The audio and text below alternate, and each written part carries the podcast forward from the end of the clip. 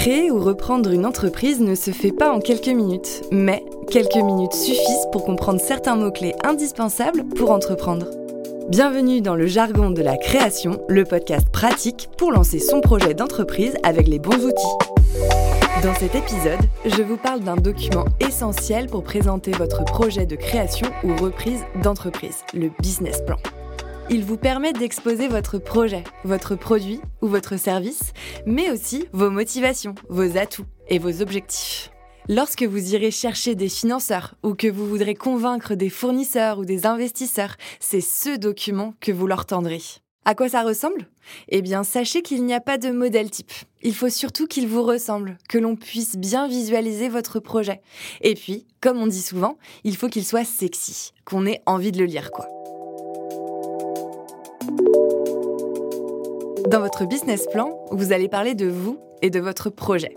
Dites pourquoi vous êtes la bonne personne pour le mener à bien. Décrivez votre expérience, vos motivations, la jeunesse du projet, en répondant à ces trois questions. Pourquoi ce projet? Pourquoi vous? Et pourquoi maintenant? Ensuite, détaillez votre produit ou service, ses caractéristiques, son prix et surtout expliquez en quoi il est nécessaire sur le marché. D'ailleurs, vous pouvez écouter notre épisode sur l'étude de marché. Eh bien, c'est ici que ce beau travail sera mis en lumière. Vous allez pouvoir détailler votre concurrence, la demande, vos fournisseurs et partenaires et l'environnement du projet. Vient ensuite le temps de parler communication et commercialisation. Pour cette partie, je vous conseille de répondre à ces deux questions. Comment mes clients vont-ils me trouver et comment je trouve mes clients? C'est important. Selon votre clientèle cible, vous ne mettrez pas en place les mêmes moyens. Un jeune retraité n'a pas les mêmes habitudes qu'un millénial, par exemple. Cela doit transparaître dans votre positionnement et vos éléments de communication, logo, charte graphique, site internet, réseaux sociaux. Souvenez-vous que dans la majorité des cas, votre client répond déjà à son besoin aujourd'hui, de manière directe ou indirecte. Il va falloir lui donner envie de se tourner vers vous et de changer ses habitudes.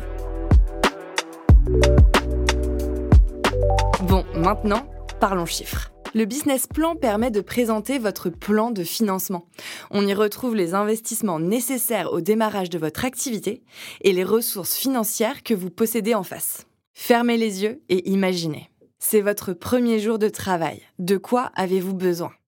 Un fonds de commerce? Des machines? Des véhicules peut-être? Soyez exhaustif. Pour se projeter, vous allez aussi avoir besoin d'établir votre compte de résultats prévisionnels. Réalisé sur trois ans, il permet de vérifier la rentabilité de votre futur projet. On y met le chiffre d'affaires prévisionnel, les différentes charges fixes et variables, le loyer, les matières premières, etc. Et enfin, on termine par votre plan de trésorerie. Il recense tous les encaissements et décaissements possibles, mois par mois, sur ces trois années de prévisionnel.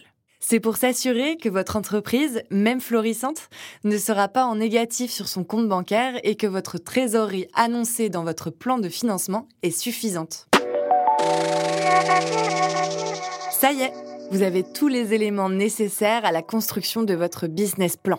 Pour sa mise en forme, petit conseil, préparez sur deux pages un résumé opérationnel du projet qui permet de comprendre votre business plan. Maintenant, à votre clavier et calculatrice.